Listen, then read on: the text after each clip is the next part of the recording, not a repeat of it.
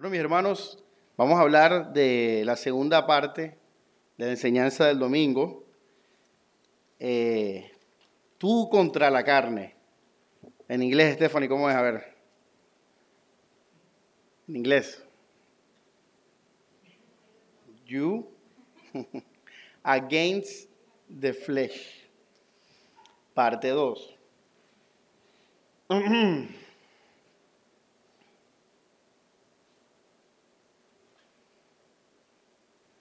Estas enseñanzas son dinámicas. Yo siempre hablo con los hermanos, les pregunto y en sus respuestas, dudas, me inspiro para la enseñanza también.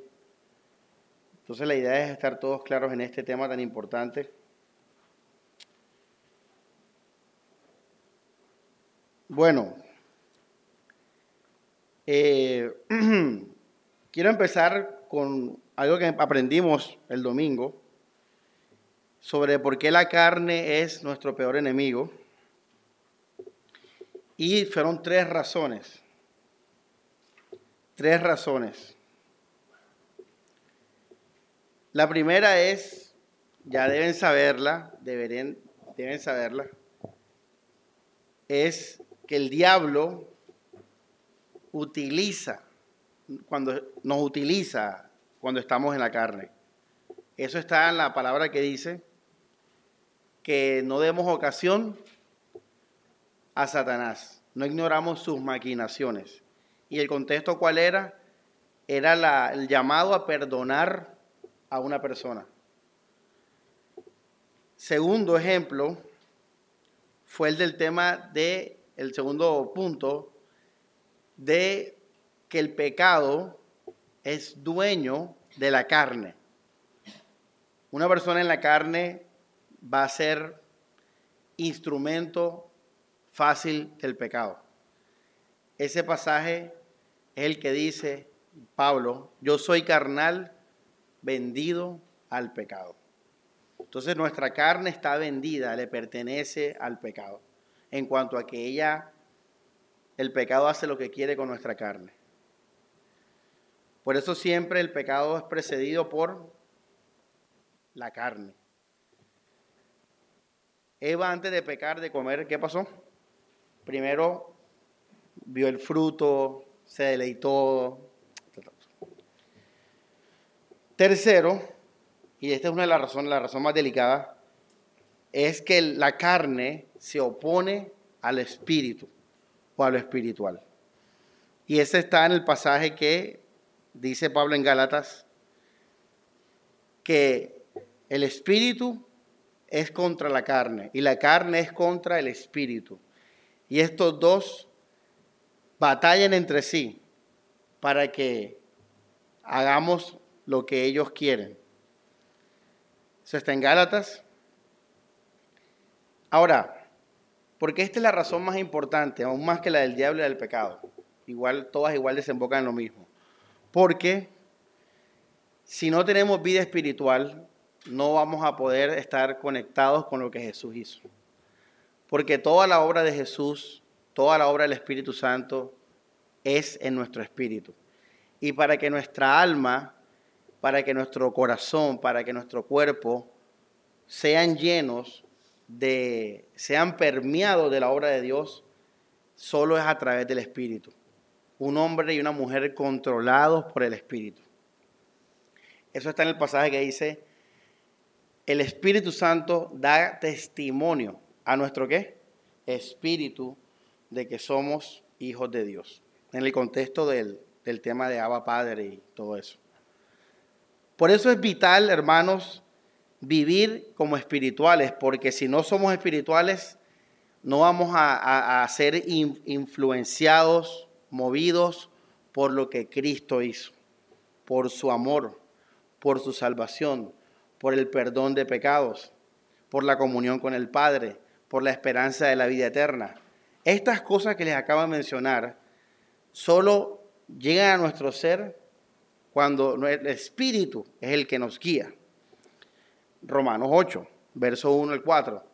No hay condenación para los que están en Cristo Jesús pero los que son guiados por la ley del Espíritu de vida. No para los que son guiados por la qué? Por la carne. Léalo. Romanos 8, 1 al 4. Entonces esto es importante, hermanos, porque recuerden que todo se trata de Jesús. Recuerden que nosotros somos parte de la historia de la redención, pero no somos el fin. El fin es que los ángeles, que todos los seres creados vean y reconozcan que Jesucristo es el Señor sobre Satanás. Eso, ese es el, esa es la historia principal, el señorío de Jesús. Porque esto fue lo que Satanás quiso robar y engañó a los ángeles y engañó al ser humano para robarle la gloria al Hijo. Entonces, todo se trata de Jesús. Y Jesús, toda la obra de Jesús en nosotros, su amor y por ende su gloria, es solo a través del poder del Espíritu, del Espíritu Santo. Por eso Pablo dice en Efesios 6, 1 Corintios 10, fortaleceos en el Señor, en el poder de su fuerza. Jesús fue el que venció, Jesús fue el que salvó. ¿Por qué somos salvos nosotros? Por la sangre de Cristo. ¿Por qué seguimos siendo salvos? Por la sangre de Cristo. ¿Por qué vamos a resucitar? Porque Cristo venció a la muerte. Todo se trata de Jesús. Entonces, si yo quiero vivir, ojo esto, para la gloria de, de Dios, si yo quiero vivir en adoración, yo tengo que estar totalmente sometido al Hijo, a Jesús. Ojo esto, y mira que hablé de la palabra adoración. Una palabra muy común en el antiguo pacto, en los salmos. Una palabra que aún se encuentra en los evangelios. Pero adivinen cuántas veces el apóstol Pablo toca la palabra adoración. Una o creo que ninguna vez. ¿No les parece sorprendente eso? Que en la mayoría del Nuevo Testamento no se encuentre la palabra adoración. ¿Saben por qué? Porque ya sabemos que la adoración solo va a ser recibida a través de Jesús. Por eso cuando nosotros creemos en Jesús y vivimos por Cristo, nosotros automáticamente estamos adorando al Padre. No es necesario algo directo de parte tuya. Ya tú en Cristo Jesús adoras a Dios, porque esa fue la voluntad de Dios. Este es mi Hijo amado en el cual yo tengo que Tremendo. Por eso cuando Jesús le dijo a la mujer samaritana, Dios busca adoradores que la adoren en qué? Le estaba hablando de Él. Oye, esto es tremendo. Jesús es todo iglesia. Jesús es la, nuestra adoración a Dios. Tú quieres adorar a Jesús, a Dios. No es por medio de canciones, no es por medio de actos, de obras, nada de eso es creyendo en el Hijo, viviendo por el Hijo, viviendo desde el Hijo. ¿Qué es ser espiritual? Ser, vivir y reaccionar por Cristo, lo que hizo Él, lo que es Él, por su palabra. Cristo es nuestra santificación. Eso lo aprendimos hace unos meses. Cristo es nuestra adoración a Dios. Él lo es todo. Y le, voy a dejar aquí como una picada. Cristo es nuestra elección, nuestra predestinación. Es Cristo. Todo recae sobre el Hijo. En Cristo el hombre es elegido y reprobado. Por eso los que se pierden, ¿por qué se pierden? Porque rechazan, porque no aceptan lo que tienen en el amor de Dios. Porque Jesús, sobre él recayó todo para salvación, para gloria. Entonces, todas estas hermosuras, hermanos, son a través del Espíritu. Yo vivo con Cristo a través del Espíritu. Por eso Pablo nos habla de la carne. Vamos a Romanos capítulo 8. Vamos a leerlo de nuevo. Este es un pasaje bien importante sobre el tema de la carne. Ya saben que estamos hablando de sarx, no de soma. Sin embargo, están asociadas porque en soma está sarx. Nuestro cuerpo está permeado de carne. Por eso Pablo le decía sobre el cuerpo físico, golpeo mi qué? Mi cuerpo y lo pongo en servidumbre, imagínate. No podemos dejarnos guiar por el cuerpo porque la carne reina ahí en el cuerpo. Romanos 8, todo se trata de Jesús, de Jesús, de Jesús. Jesús es donde empieza nuestra fe y donde termina nuestra fe. Eso es un versículo, ¿verdad? Él es el autor y el qué? Consumador de nuestra fe. Todo es Jesús. En Él comenzamos y en Él tenemos que terminar. Toda la gloria es para Él. Toda es por Él y para Él. Eso está en Colosenses. Él es el Rey. Él es el Señor. Romanos 8, bueno, y hablamos de la carne, verso 5. Y tengan algo en cuenta, Pablo desea que nosotros los creyentes vivamos en victoria, que vivamos en Cristo Jesús. Pablo dice en Romanos 8:5, en efecto, los que se dejan guiar por los bajos instintos tienden a lo bajo. Ahora, importante, vamos a leer de nuevo. En efecto, los que se dejan, ¿qué? ¿Qué dice ahí? Guiar, que lo hablamos el domingo. Guiar. ¿A qué vamos a atender nosotros? A cosas que terrenales. A dinero, a salud, a amigos, a inteligencia a cosas terrenales. ¿Ya? A gloria de los hombres, aplauso de los hombres, reconocimiento de los hombres, placer personal, cualquier cosa, iglesia, tú nómbrala. Pero los que se dejan guiar por el Espíritu que dice, tienden a qué? A lo espiritual. ¿Qué es lo espiritual, iglesia? Cristo salvándonos, Cristo amándonos, Cristo santificándonos. Ojo iglesia con estos conceptos importantes. Eso es lo espiritual. Lo espiritual no son obras morales buenas, hermanos.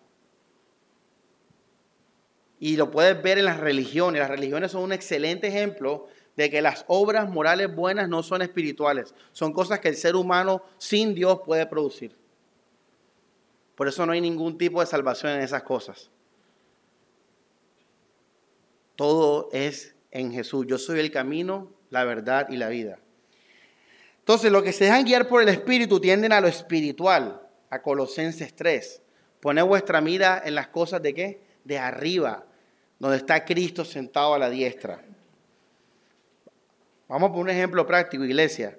Si yo soy guiado por el Espíritu o yo vivo por el Espíritu, ¿cómo voy a estar yo? Lleno de gozo, pero gozo qué? Espiritual. No me lo da el hombre, no me lo quita el hombre. Paz espiritual. No me la da el hombre, no me la quita el hombre. Amor espiritual. No me lo da el hombre, no me lo quita el hombre. Lleno de poder, lleno de vida, lleno de paz. Y una persona así es mansa. Una persona así es humilde. Una persona así es bondadosa, los demás frutos del Espíritu. Ahora, Pablo dijo, eso es el reino de los cielos, vivir así. El reino de los cielos no es comida ni bebida, sino justicia, gozo y paz en el Espíritu Santo. Romanos 14. Espero que el flaco esté colocando los versículos para Telegram.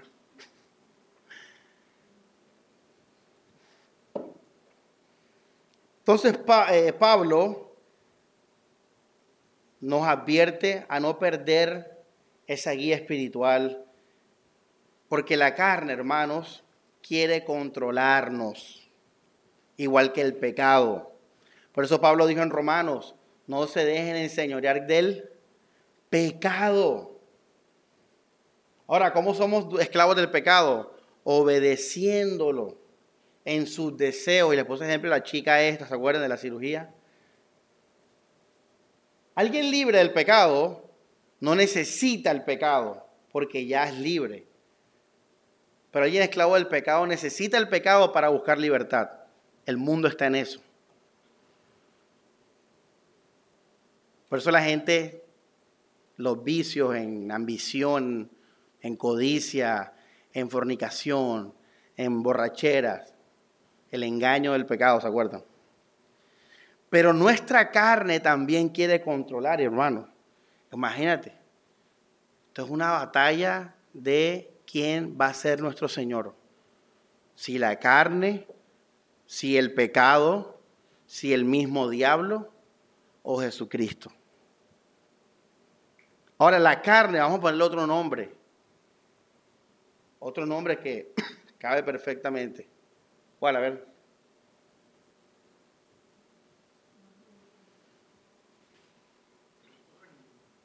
¿Mm? No, que le podemos poner otro nombre a la carne. Excelente, hermano. Hermano, está bien cuchilla, hermano. Oye, el yo. Y esta es una mejor forma de, la práctica, identificar la carne. El yo, el ego. El ego. Ya no vivo qué? Yo. Sino que Cristo vive en mí. Y lo que ahora vivo en la carne, fíjate, Pablo ahí utilizó las dos palabras lo vivo en la fe del Hijo de Dios. Entonces, yo, carne, fe, Jesús. Fe, Hijo de Dios. Entonces vamos a partir de ahora a hablar de la carne como nuestro ego. Es, es mucho mejor para cuestiones prácticas de la vida cotidiana. Tu yo quiere seguir reinando. Tu yo quiere seguir reinando. Gálatas 5, 16, vamos a leerlo.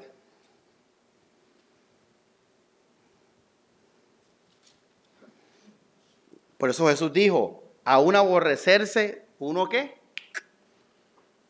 Se refiere a no priorizarlo, a no priorizarlo, no priorizarlo. Gálatas 5, verso 16 dice, les pido que se dejen conducir por el Espíritu de Dios. Ahora vamos al contexto de Gálatas. ¿Qué pasaba en Gálatas? Eran unos cristianos que habían conocido que Jesús murió por gracia y que les había dado todo por gracia, la vida de Dios por gracia.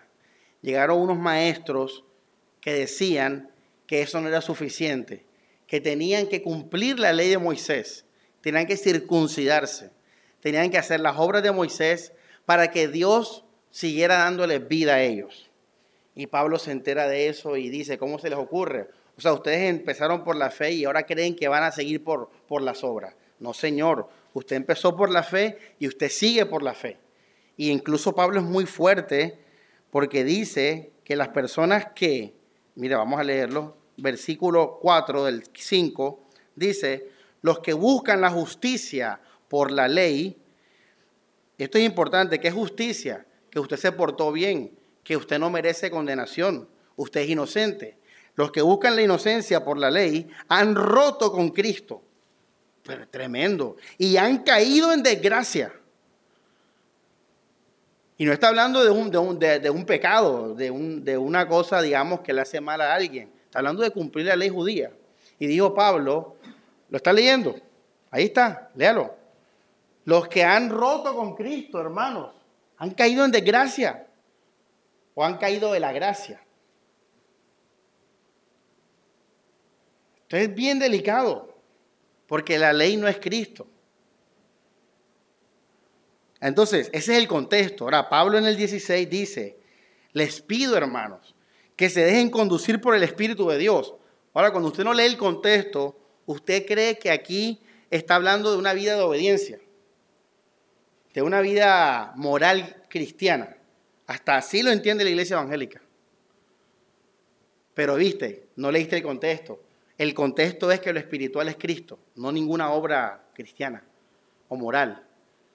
Es más, precisamente el enemigo aquí son las obras morales. Pues entonces, ahora que usted tiene el contexto, va a entender mejor. Vamos al 16. Les pido que se dejen conducir por lo que Cristo ha hecho, hermano, por la muerte de Jesús, por lo que Cristo nos ha dado, por su redención, por su justificación, por su regalo de vida eterna, por la resurrección. Guíense por eso, hermanos. Y así no serán arrastrados por los bajos ¿qué? deseos, por la carne, por el orgullo, por el ego.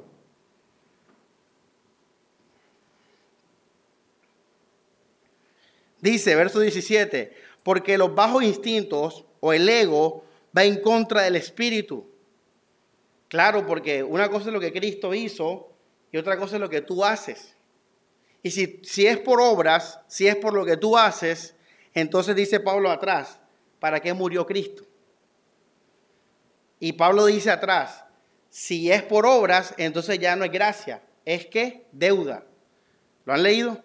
Si te portas bien, te mereces qué? ¿Un qué? Un regalo, pero no es gracia, es deuda. Pero si te portas mal y alguien te da un regalo, eso es qué? Gracia. Entonces Pablo dice, es por gracia. Y pone el ejemplo de Agar, todo ese ejemplo ahí ahorita en, el capítulo, en los capítulos anteriores. Entonces, hermanos, Pablo dice, la carne va en contra del espíritu. En otras palabras, hermanos, cuando usted vive por usted mismo, usted va a dejar de sentir el amor de Dios. Y te vas a reafirmar con tus propias cosas de este mundo. El amor de la gente, el cumplimiento de tus obras, tu éxito.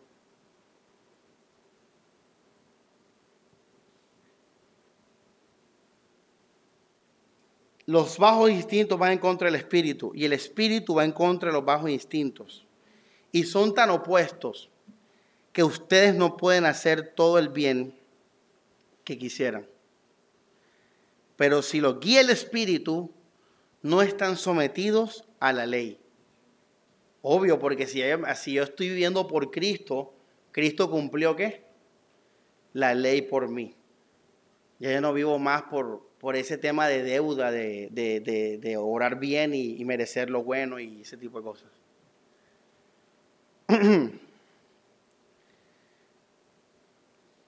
Entonces, recordemos algo de la carne.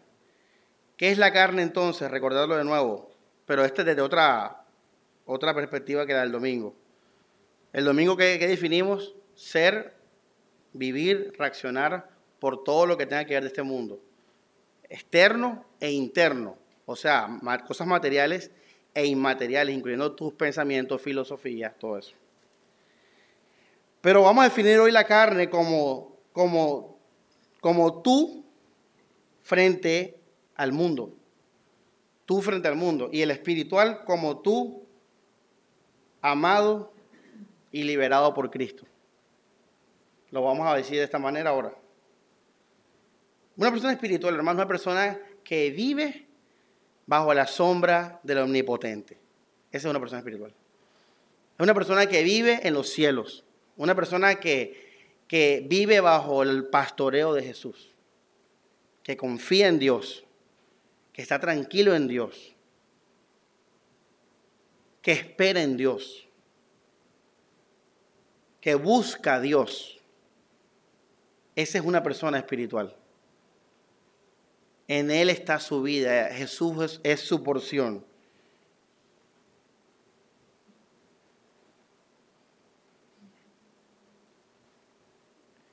Y ojo, esto aplica solo a creyentes. Por eso, hermanos, es que hay un tremendo zancocho en, en el cristianismo.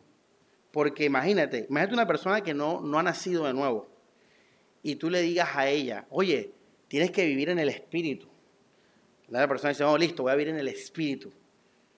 ¿Qué hay, ¿Qué hay en su espíritu? ¿Un cuarto qué? Vacío. No hay nada. Porque recuerden, los veo como confundidos, hermano. Yo creo que me voy a jubilar pronto. Ya no puedo con esto ya. Nadie me entiende, así que no sirvo. todo el mundo y qué? Están perdidos. Bueno, escuche la prédica diez veces ahí para ver si. Mira, hermano. Una persona que no, no es creyente, que no ha nacido de nuevo, su espíritu, que es por donde Dios habla, está vacío. No hay nada. Él vive por lo que ve, por lo que percibe, por lo que siente de este mundo. E, él, ese es un mundano. Pero resulta que él dice que es cristiano y va a la iglesia. Y va a la iglesia, tiene la Biblia, canta alabanza, sirve en el ministerio de los niños. Ahora Grey Yurani, que mira, una puya. Sirven los, son ministerios que, muchas mujeres y jóvenes participan en la alabanza. Uf, hermano, la alabanza.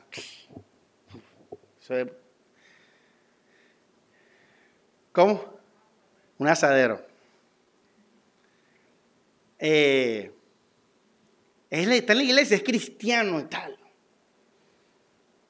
Esa persona supuestamente tiene que vivir como, como espiritual porque es un cristiano. Pero hermanos, cuando esa persona vaya a su espíritu, no va a haber nada. Es un cuarto vacío. Porque recuerden que el poder de Dios es sobrenatural por el misterio. ¿Y qué nos da el poder de Dios a nuestro espíritu?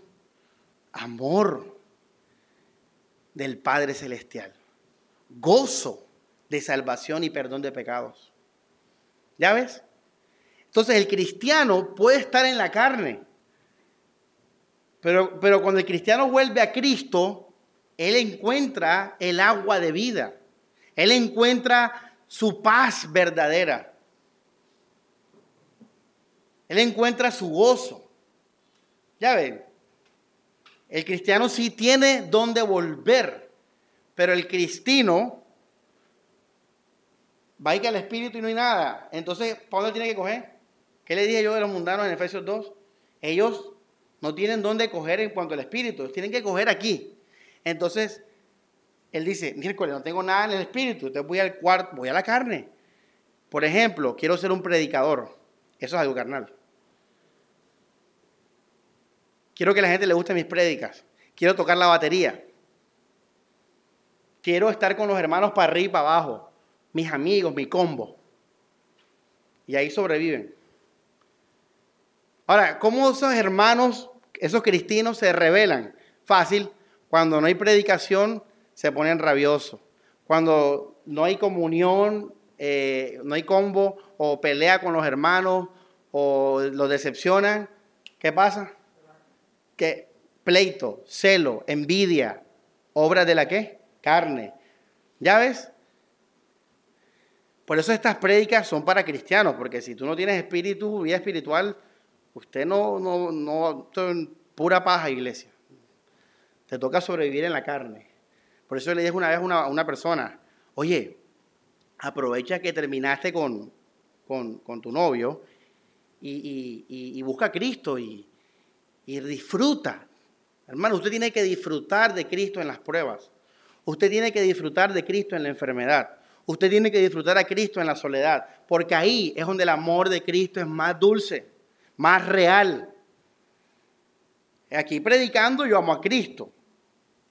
Pura, mucha, aquí mucha carne, muchos elementos humanos. Pero yo solo en mi cuarto, sin que nadie me vea, en una enfermedad, en una prueba, en soledad, perseguido, ahí yo disfruto más de Cristo porque me doy cuenta que él, es mi vida. Vida real. Mira, en verdad, mira, no tengo nada, pero estoy lleno. Disfruta más a Cristo ahí. Por eso hay que disfrutar a Cristo en las pruebas. No las pases rápido, hermano. Cálmese. Él también está con uno en el, en el valle de sombra de muerte. Pero mira que los cristianos carnales no les gustan las pruebas. Eso es que quieren salir pero en bombas. Claro, porque la vida de ellos es las cosas de este mundo, plata, salud, éxito, ministerio, amigos, cosas terrenales. Cristo, Cristo, Cristo es el punto. Bueno, entonces cierro ese paréntesis. Y entonces vamos, vamos rápido, queda media hora. Entonces la influencia de la carne, hermanos, es para qué? Para darte vida. La influencia de la carne es para darte vida, pero vida carnal. Ya sabemos que ella quiere qué? Arrastrarte. Ella quiere controlarte. Ella quiere ser tu Señor. Ahora, pastor, usted cambió la palabra carne, ¿por qué? Por yo. Entonces ponga ahí. Lo que quiere tu yo es reinar, es controlar, es enseñorearse de ti, tú mismo. O sea que nuestro peor enemigo, ¿quién es? Nosotros mismos. Por eso Pablo dijo en Romanos, no hay nada bueno mora en mí.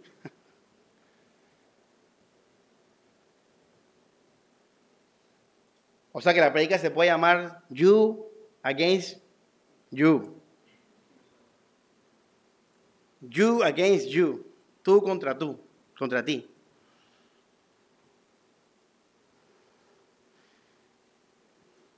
La influencia de la carne, hermanos, es para volver a darnos vida. Porque recuerden que la carne, ¿a quién le sirve? A Satanás. ¿Y qué quiere Satanás? Que Jesús no reciba qué? La gloria. Él se sirve del mundo, de la carne, del pecado. Pero al final quiere lo mismo. Todo el, mundo quiere lo mismo. El pecado quiere lo mismo. La carne quiere lo mismo. Y es que tú vivas por el engaño, por la mentira, por las tinieblas, por, por el vacío, por lo vano y no que vivas por el único que realmente da vida, que es Jesucristo. Juan 1. Él era la luz y la luz era la vida de los hombres.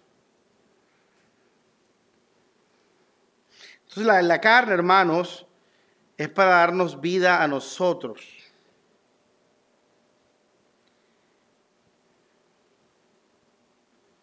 Por eso la, la carne, entre las cosas de la carne, es actuar en tu propia moral.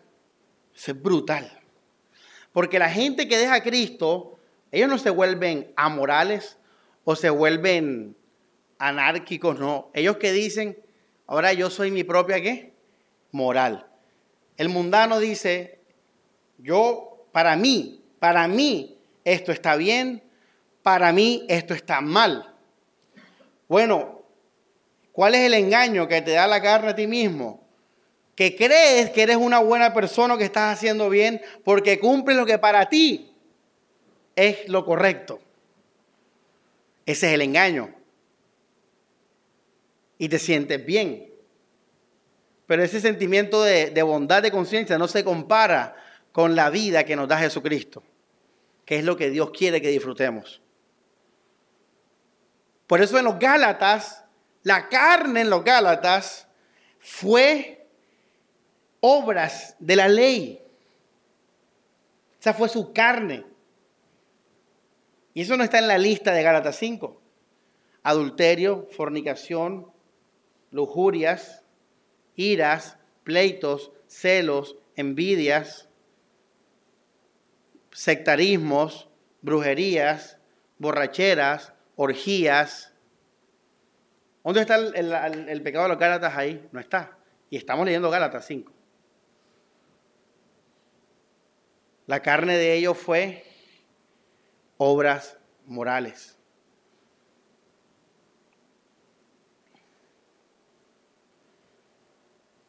La carne quiere salvarte y quiere condenarte. Quiere que vivas según ella.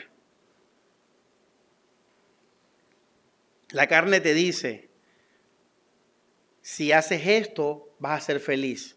Y cuando fracasas, tu misma carne te condena.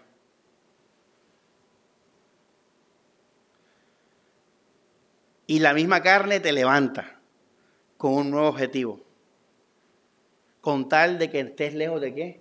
De Jesús. Te mantiene ahí enredado la carne.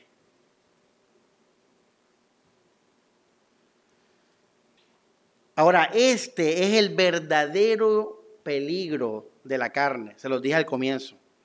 Es que no vivamos bajo la influencia de Jesucristo. es que no vivamos en su amor. Es que no vivamos en su poder. Eso es el peligro más grande de la carne. Para que Dios no reciba la gloria, nacidos para gloria. Entonces, la carne, hermanos, tenemos que tenerla ubicada y pisoteada. Ahora, una pregunta, ¿comer es un acto espiritual o carnal? Es un acto carnal. ¿Sí o no? Pero, ¿cómo yo santifico eso? Le doy gracias a Dios. Y digamos que, aunque es algo carnal, eso no me controla, no me maneja me sigue manejando Jesús. Pastor, ¿cómo la comida me controla? Bueno, la, comida es un, es un no, es una, ilustración de las cosas materiales. Tú te puedes comprar un televisor grande, de última generación. Y, y, eso no significa que tú vas a ser carnal, siempre y cuando tú le des gracias a Dios porque te permitió bendecir a tu iglesia y aún así comprarte un tremendo televisor. ¿Verdad? Bendecir a tu familia y comprarte un televisor. Tú dices, vamos, Señor, gracias. Pero hay personas que compran un televisor grande y su corazón dice, siempre quiero tener un televisor así, siempre quiero tener riquezas. ¿Ya ves? O hermano, lo que les quiero decir es que la carne, más que lo externo, su obra es en lo interno, darnos vida o condenación, pues, vida o condenación en lo interno, hermano. No es lo externo, iglesia. No es lo externo. Es en lo interno donde, donde se quiere hacer el daño. Claro, porque ¿dónde es que es la obra de Dios? En el espíritu, en lo interno.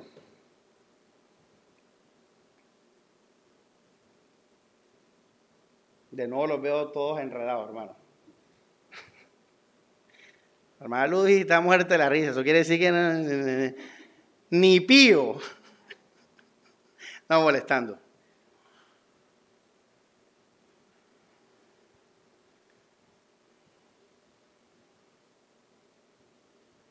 Eso es lo que la carne realmente quiere, es en nuestro interior conquistar.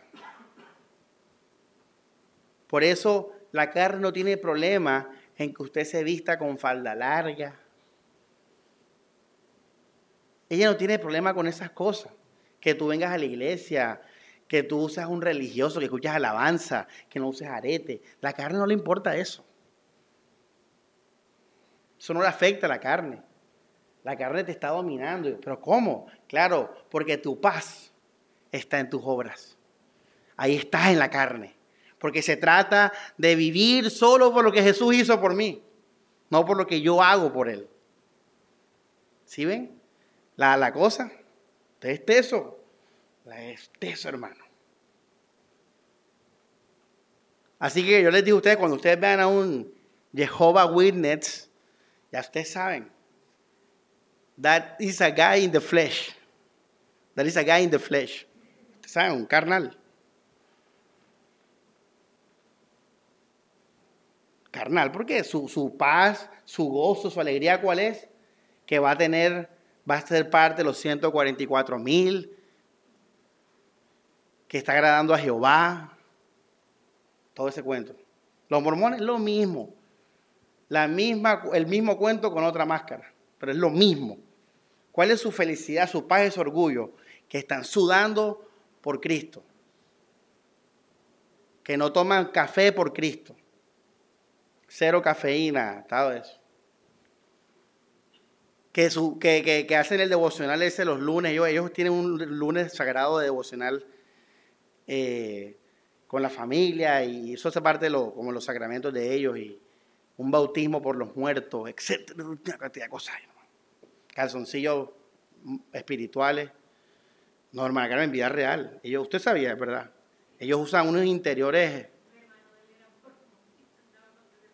Y eso cuando lo vas a lavar te dice, no, no, no, ese va aparte del resto de la ropa. Y con fab eh, perdón, con un detergente especial. Eso sale caro, por eso como toda esa gente tiene plata. Eso es para rico. tienes que ir a casarte allá en Bogotá, porque allá está, bueno, ya construyeron un templo aquí, vía Puerto. lo que le estoy diciendo, es una cantidad de hermano. Esclavo, por eso Jesús dijo, el que rompe con Cristo cae en qué? Desgracia, cae en pura obra, cae de gracia, pura obra, pura obra, pura obra. Bueno, espero que me hayan entendido hasta acá. Eh, ayer Mari me preguntaba que cómo nosotros somos espirituales si estamos haciendo algo carnal. Y lo que pasa es que ella aproxima las cosas desde afuera. Fíjate que ella me decía, o sea, ¿cómo yo voy a ser espiritual si estoy haciendo algo carnal? Tengo que hacer algo espiritual afuera para mantenerme espiritual. Yo le dije, no, nada. Todo está en ti, adentro, en ti, en tu mente. Tú manejas aquí todo. No es nada afuera. Vamos a un ejemplo, un versículo de este pasaje, de esto que le estoy diciendo, que no lo he leído hasta ahora porque es enredadito, pero vamos a ver si lo, entendemos. Colosenses 2, eh, disculpen, 3. Esto es brutal, hermanos. Esto es brutal. Dice, verso 20 dice, Mari, mira, 2.20. Si con Cristo han muerto a los poderes de qué? ¿De qué? Del mundo. Ojo, ya tú estás en Cristo. ¿Por qué se someten a los dictados de los que viven en el mundo? no toques, ¿sí ves? No pruebes, no lo tomes con tus manos. Cosas destinarse a gastarse con el qué? Con el uso. O sea, cosas externas de este mundo. Todo lo que este mundo tenga, aún tu propio cuerpo, tu propio cuerpo hace parte de esa lista. Todo lo que el ojo pueda ver hace parte de esta lista. Dice Pablo, no toques eso, no pruebes aquello, no lo tomes con tus manos. Cosas destinadas a gastarse con el uso no son más que preceptos y enseñanzas humanas.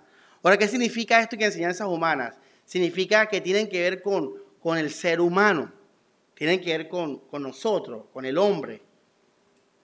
Nace de nosotros para nosotros. Y dice, estas doctrinas tienen apariencia de sabiduría por su religiosidad afectada, o sea, son muy religiosos. Su mortificación, fíjate, es gente que mortifica el cuerpo. O sea que en su cuerpo no hacen cosas, viven en esa, en esa vida de no hacer y sí hacer y no hacer y sí hacer. Y dice, y su desprecio por el qué? Por el cuerpo, pero no sirve sino para satisfacer la carne. ¿Cómo así? Claro, mijo, recuerda que la espiritualidad no viene por tus obras, viene por la obra de la cruz de Jesús. Así que entre más tú descanses en tus obras, más te alejas de la cruz. Más te alejas de lo espiritual. Así que la carne, les dije ahora, no tiene problema con que usted sea un religioso. A ella le gusta eso. Porque ella manda en tu vida. Ella dice, mira que yo soy tu paz, porque estás haciendo esta obra y esta obra y esta obra y esta obra. Pero pastor, ¿y entonces cómo hacemos para obrar y, no estar en la carne? Mente, dígalo. Mente, solo mente, solo mente, solo mente, solo mente. Por eso la guerra espiritual es en la mente. Todo es la mente, no es mis obras. Porque ahí es donde está el Espíritu. Ahí es donde Cristo actuó. Ahí es donde está el amor del Padre. Ahí es donde está la paz de la salvación. En mi mente. Pastor, y entonces, ¿para qué entonces que emborracharse? Para que no le hagas mal a tu prójimo. Eso no tiene nada que ver con mente. Eso es vida real. Le pegas a otra persona, le metes un botellazo, le pegas a tus hijos. No robes. Eso no tiene nada que ver con algo espiritual, tiene que ver con que le vas a quitar a alguien, a alguna persona. ¿Ya ves? Por eso Pablo dijo, sean libres en Cristo, pero sírvanse en el qué? El amor los unos a los otros. Ahora, esto es madurar en la fe. Yo le decía a ella, un débil en la fe todavía asocia a Dios y la, paz de Dios con cosas que él hace o deja de hacer. Eso es un débil en la fe. Eso es normal, es un proceso que todos pasamos. Y si está en eso, sígalo. Pero, pero no puedes quedarte en eso toda la vida. Tú tienes que ir eh, aprendiendo que todo es por gracia.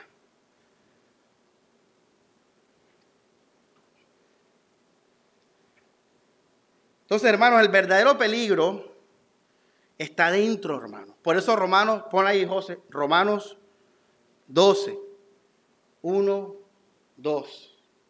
Vamos a leerlo.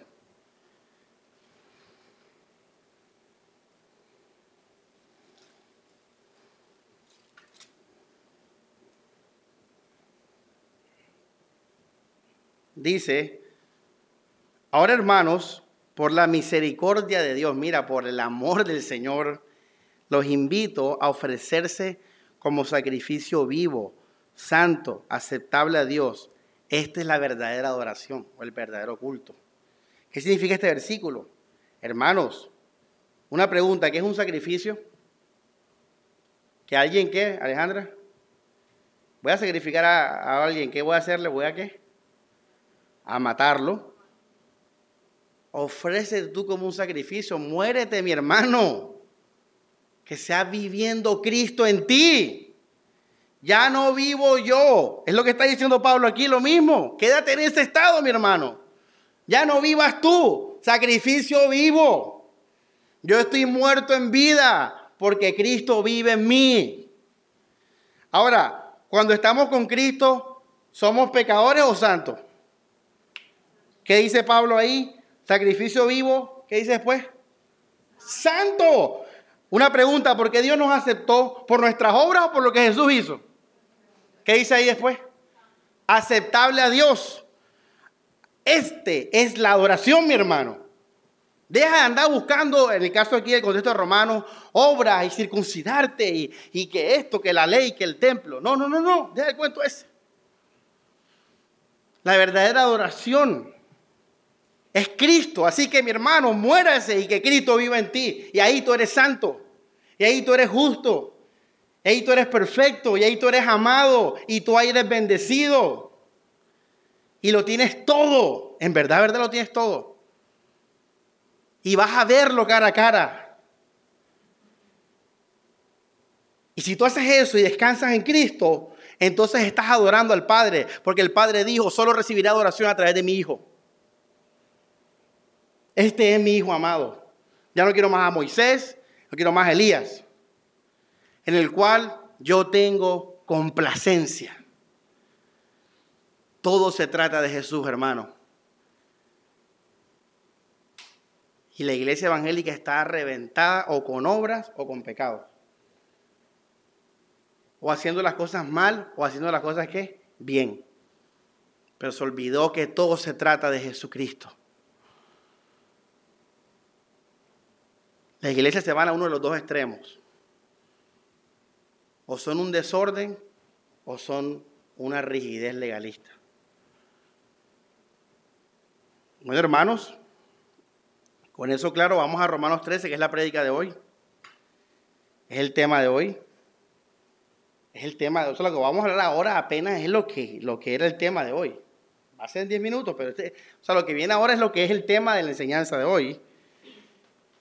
Romanos 13, ya teniendo claro lo que hablamos ahorita, versículo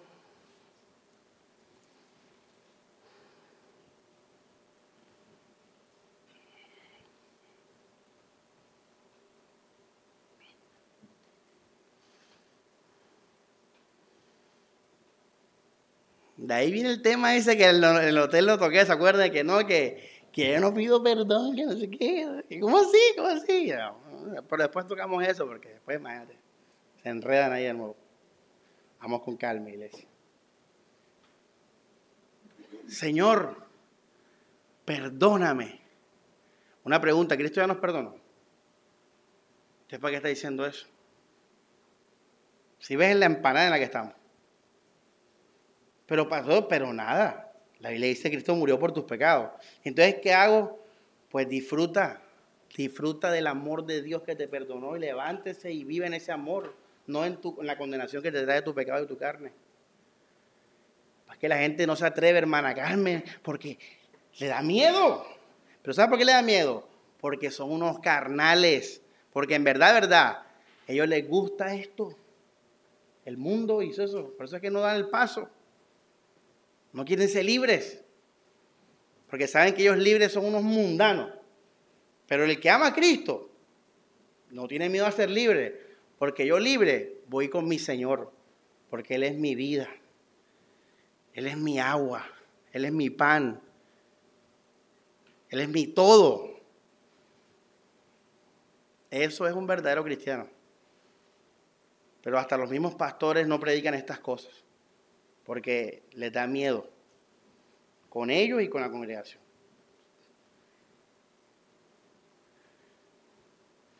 Bueno, hermanos, Romanos 13, versículo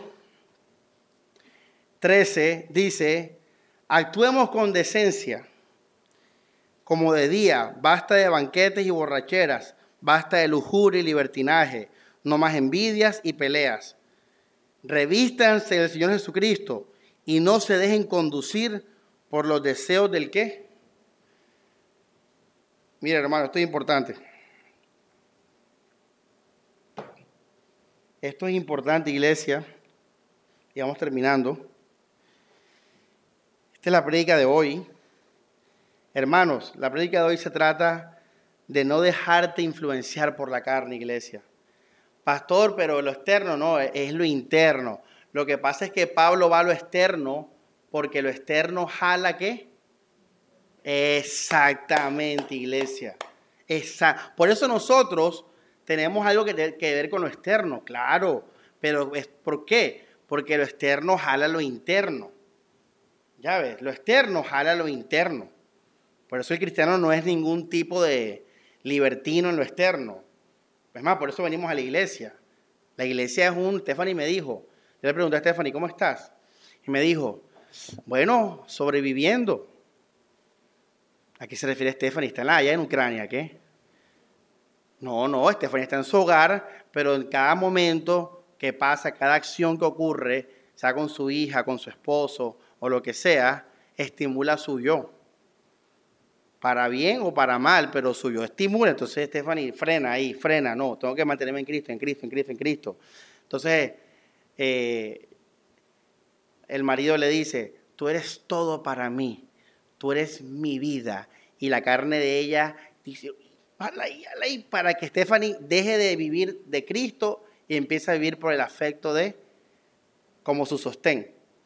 Y sin darse cuenta, ya está en la carne Stephanie. Y está bien. Stephanie, ¿cómo estás? Bien. Aquí estaba leyendo la Biblia, dándole la comida a la bebé.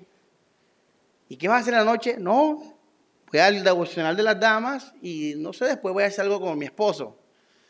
Ah, bueno, y a pesar de que en las obras, pues todo bien, está en la carne. Ahora, y pastor, ¿y cuándo nos vamos a dar cuenta que estaba en la carne? Bueno, espera, pon el reloj. Celos, envidias, pleitos, iras. Ahí te das cuenta que todo lo que tenías viviendo estaba en la carne. Pero ¿cuál es el fruto del Espíritu?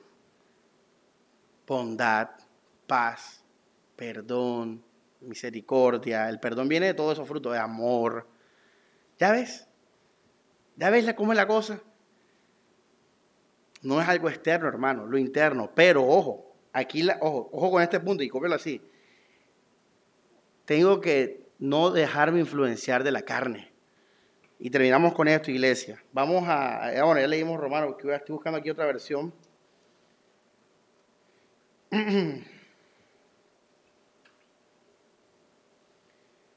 Romanos,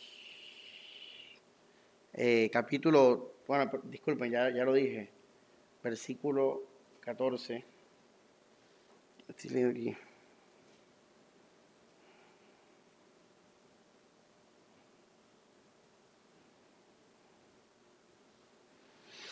Este es tremendo este versículo. La mejor traducción no es la que está en Shokel, no está en el pueblo. Aquí, aquí, no es así. La mejor versión es, dice, eh, no proveáis 13, 14, no proveáis para los deseos de la carne, no hagan provisión. Esa es una mejor traducción, más precisa. Aquí Schockel dice, no se dejen conducir por los deseos de la carne, pero no, más, más eh, preciso es, más accurate, más preciso es, eh, no hagan provisión, no la alimentes. Ahora, esto es importante, iglesia, porque la carne se alimenta o no se alimenta. Y por eso hablamos ahorita de lo externo. Entonces, hermanos, eh, ¿cómo ponga ahí? La carne se, alimenta de lo externo y de lo interno. ¿Qué es externo, hermanos? Cualquier situación que puedas ver, cualquier cosa que puedas oír, que puedas ver, repito, todo eso, hermanos, influye a nuestra carne. Por ejemplo, si a mí, si a mí me regalan el último iPhone, eso puede influenciar en mi carne, hermanos. Y, una pregunta, ¿a qué me jalaría ese, ese ejemplo? ¿A qué? A vivir feliz por las riquezas. Entonces, si a, mí me van a dar un iPhone, el último, 13 Pro Max, y yo sé que, que, me voy a tentar para vivir en pos de las riquezas, ser esclavo del dinero, de las cosas materiales, es donde Pablo dice, hey, no aceptes el iPhone 13 Pro Max. Pero pastor, y que Dios me ama, que la gracia, que todo que eso tiene nada que ver, al contrario. Eso te va, te puede jalar a dejar de vivir por Cristo y empezar a vivir por el dinero y las cosas materiales. Y es lo que quiere Satanás.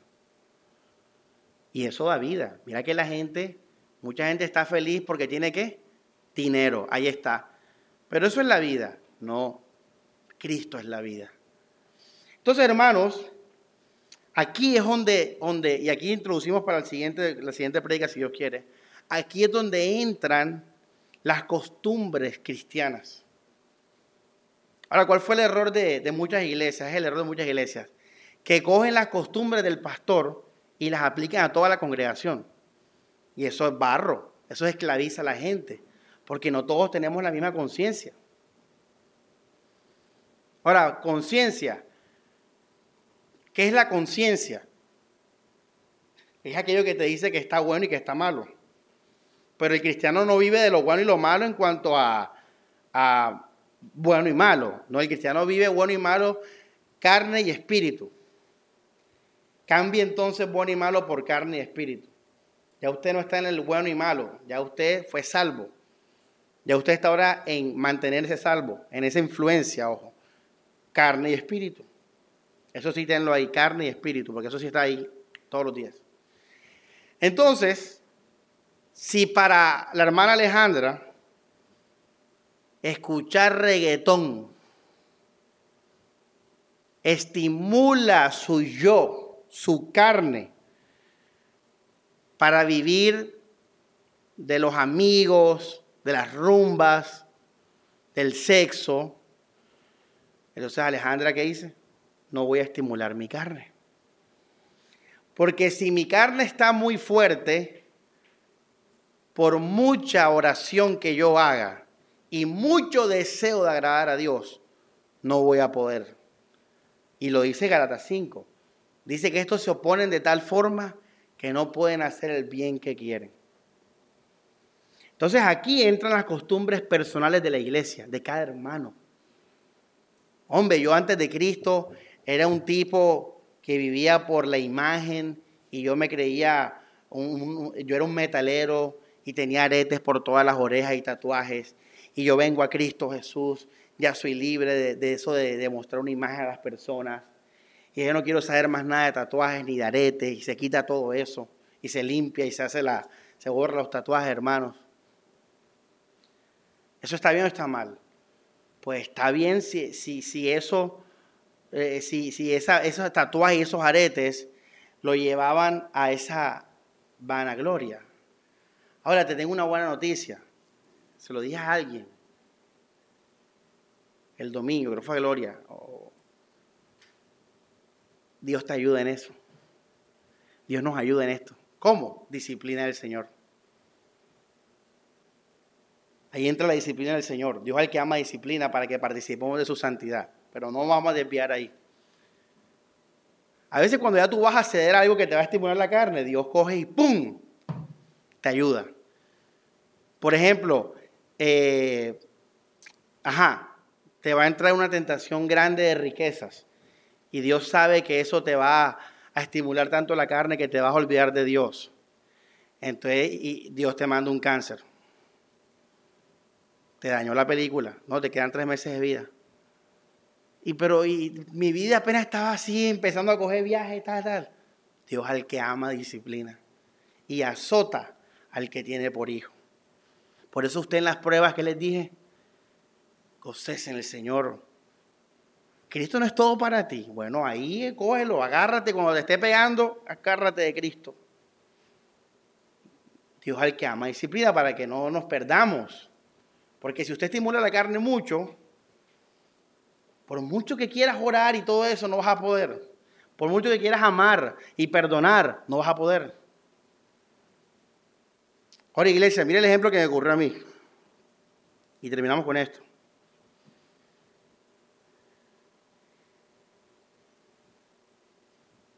Hay un muchacho que toca guitarra. Que toca guitarra, sí, como yo. Y el muchacho, o sea, dijo algo que, que, hacerlo tocar, que va a hacer algo que pueda hacerlo tocar mejor que yo, la guitarra. Apenas que yo recibí esa noticia, mi yo que me dijo, Samuel, practica guitarra. Ojo, vida real.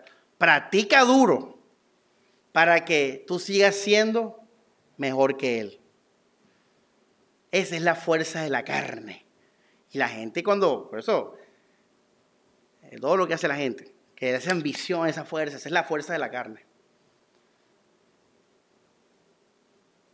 Y yo dije, si yo le hago caso a mi carne, ojo, arrastrado por ella, y me pongo a, practicar guitarra. Oye, miren, el ejemplo es muy bueno porque no estoy hablando de borrachera, de fornicación, de nada. Estoy hablando de practicar guitarra. el ejemplo que puso también la hermana Stephanie es bueno. Porque ahí es donde nos las hace el enemigo, hermano. En esa sutileza. Entonces, yo, mi carne me dijo, dale dura la guitarra. Practica para que sigas siendo el mejor entre los dos.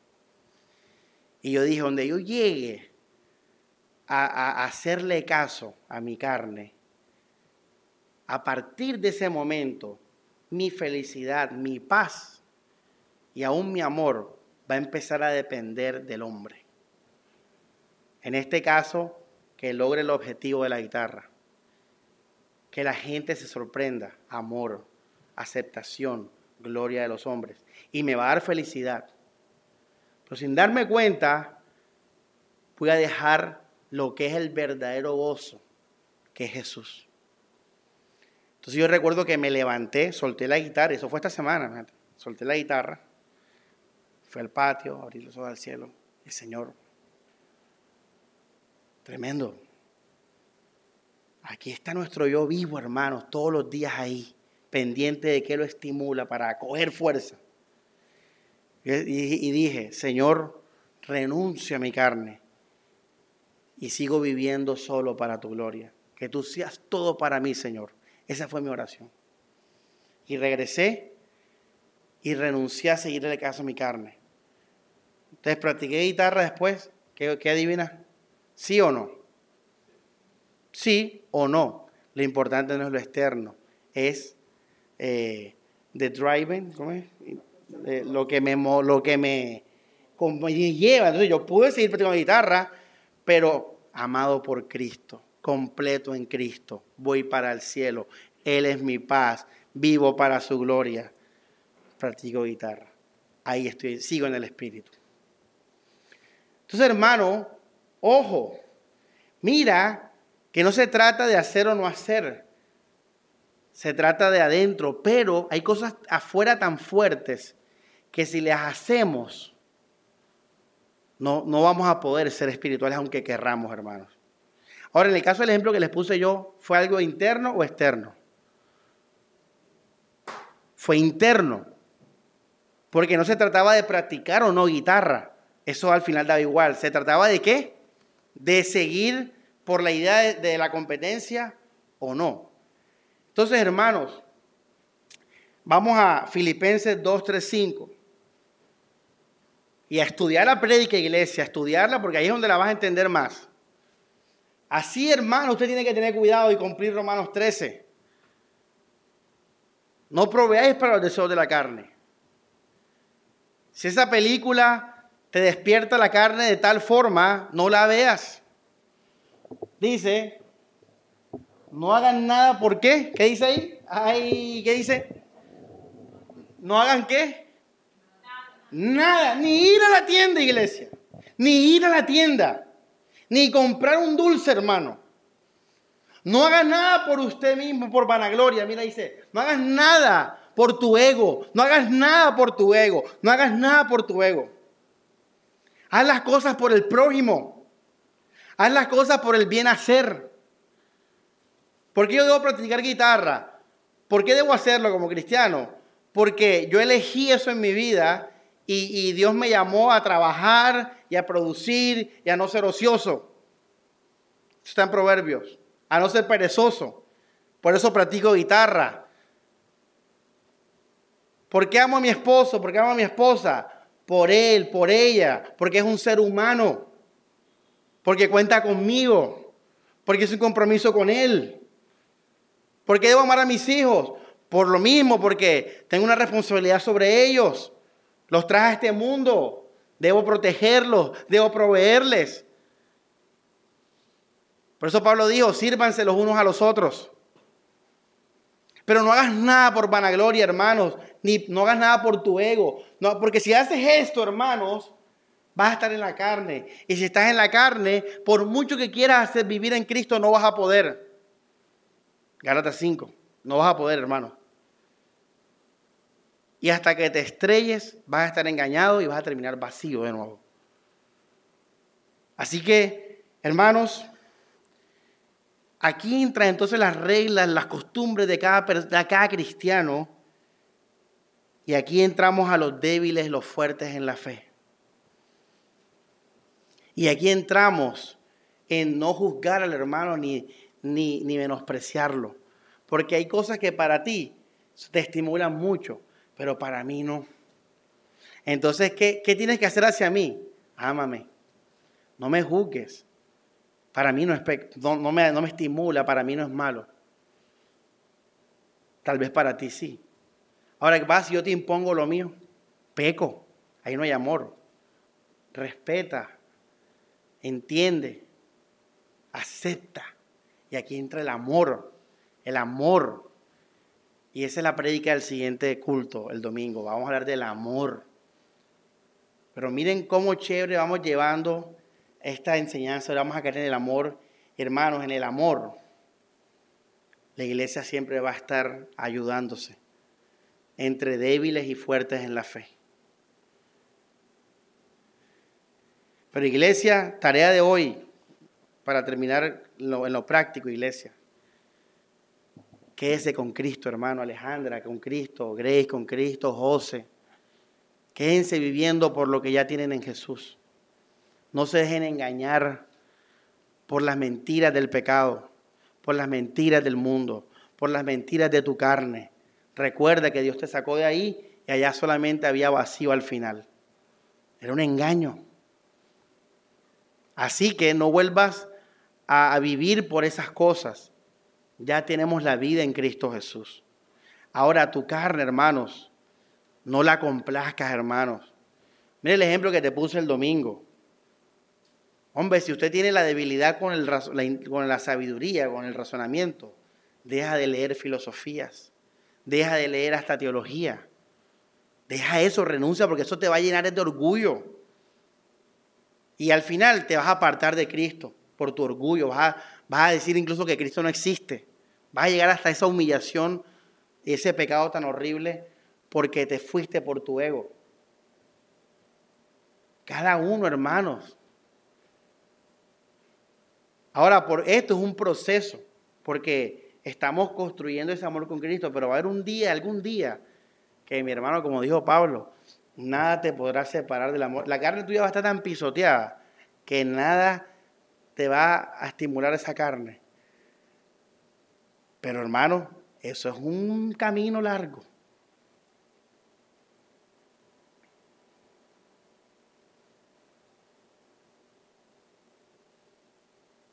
Ahora, quiero algo más para que les quede muy claro, hermanos, porque hay que vivirlo allá afuera. Se acabó el culto del miércoles. Quedamos un hermano y una hermana, o sea, hombre y mujer.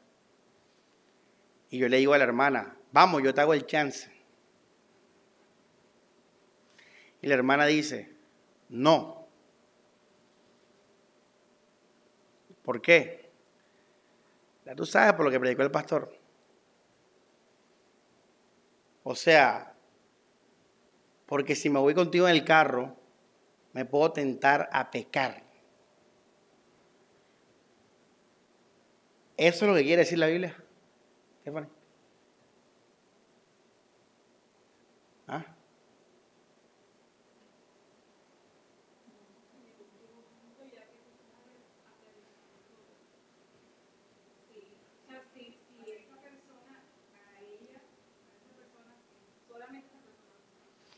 No. Ese es el error que cometemos, Estefan. Así no se vive la vida cristiana. Lo que yo tengo que guardarme no es de lo externo, acabamos de decir hace media hora. Es de mi corazón. Tu esposo te dijo, tú eres lo mejor en mi vida. Y tu corazón se fue de nuevo a vivir, a depender de eso.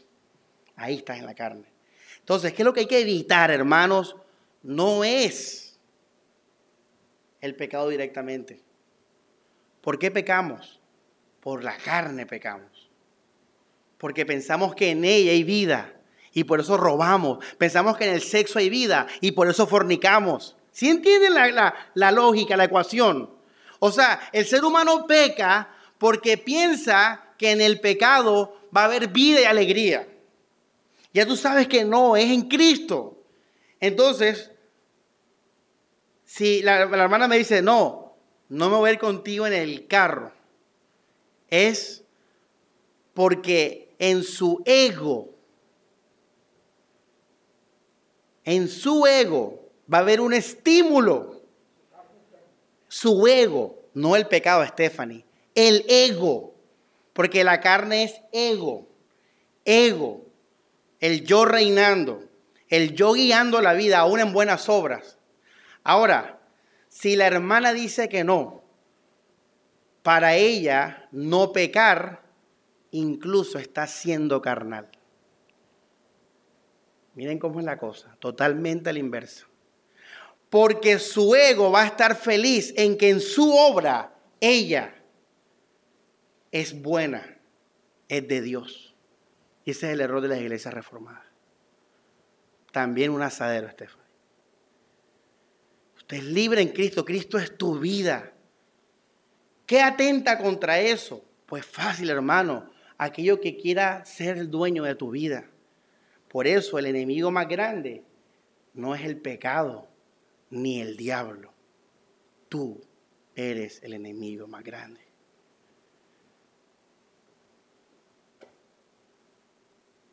Estudia la prédica iglesia para dar el siguiente paso. Porque ahora vamos a hablar del amor y vamos a ver cómo es posible una iglesia espiritual ser diferentes y estar unidos en amor. En una iglesia carnal no se puede hacer eso. En una iglesia carnal todos tienen que ser iguales. Porque ahí no hay amor. Ágape, ahí hay condicionalidad. Entonces, estudie, porque iglesia, tenemos que crecer. Cuando éramos niños hablábamos como qué? Como a niños. ¿Queréis? Yura, a las niñas tírenle la ley, los diez mandamientos, todo eso. Porque ahí tenemos que arrancar. Todos arrancamos ahí.